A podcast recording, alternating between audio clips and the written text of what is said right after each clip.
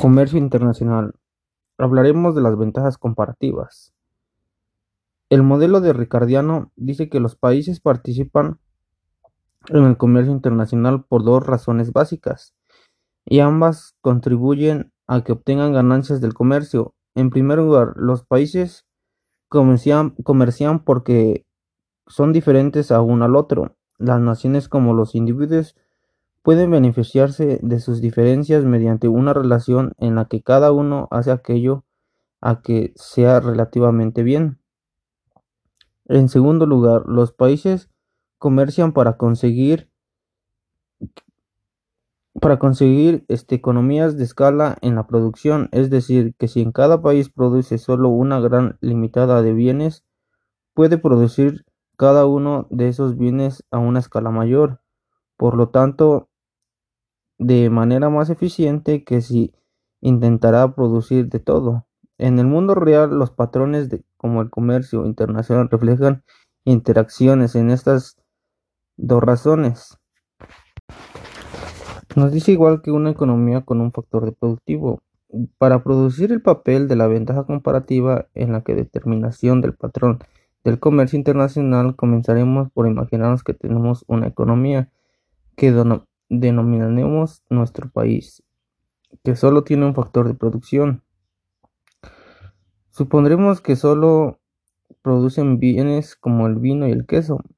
Dice que la tecnología de la economía de nuestro país puede ser resumida por la productividad del trabajo en cada industria expresada en términos de requerimientos unitarios de trabajo, el número de horas de trabajo necesarias para producir un kilogramo de queso o un litro de vino, por ejemplo. Se requiere una hora de trabajo para producir un kilogramo de queso y dos horas para producir un litro de vino. Debe observarse a propósito de que definimos los requerimientos del trabajo por unidad como una inversa de la productividad. Cuanto más el vino o queso puede producirse un trabajo, un trabajador o una hora, menor será el requerimiento unitario de trabajo. En lo sucesivo llamaremos ALB y ALQ a los requerimientos unitarios de trabajo. En la producción del vino y el queso, respectivamente, los recursos totales de la economía se definirán como L, la oferta del, del trabajador. Posibilidades de la producción. Dado que los recursos tienen cualquier economía son limitados, existen límites para que pueda esto producirse y siempre el preciso a elegir para producir más de un bien económicamente debe sacrificar por una parte de la producción del otro.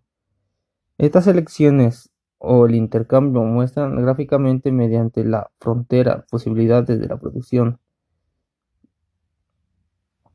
que muestra la cantidad máxima de vino se puede producirse una vez tomada la decisión de fabricar determinar la cantidad de queso o a la inversa cuando existe solo un factor de producción la frontera la posibilidad de una economía en una línea recta podemos descubrir podemos deducir esta línea de la siguiente manera ya sea Q u V la producción de vino sea Q u Q la producción de queso de la comida, entonces el trabajo utilizado por la producción de vino es ALVQV, es dedicado a producir el queso a la LQQQ.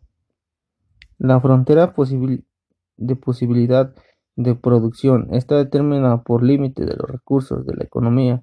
En caso del trabajador, como la oferta total de trabajo de la economía es L, los limitantes de la producción se define por medio de la desigualdad. Precios relativos de la oferta. La frontera de la posibilidad de la producción ilustra las distintas combinaciones de bienes o que pueda producir la economía. Sin embargo, para determinar que ésta producirá, en realidad necesita, necesitaremos conocer los precios correctamente. Hemos a ver el precio relativo de los dos bienes de la economía, es decir, el precio de un bien o su función del otro.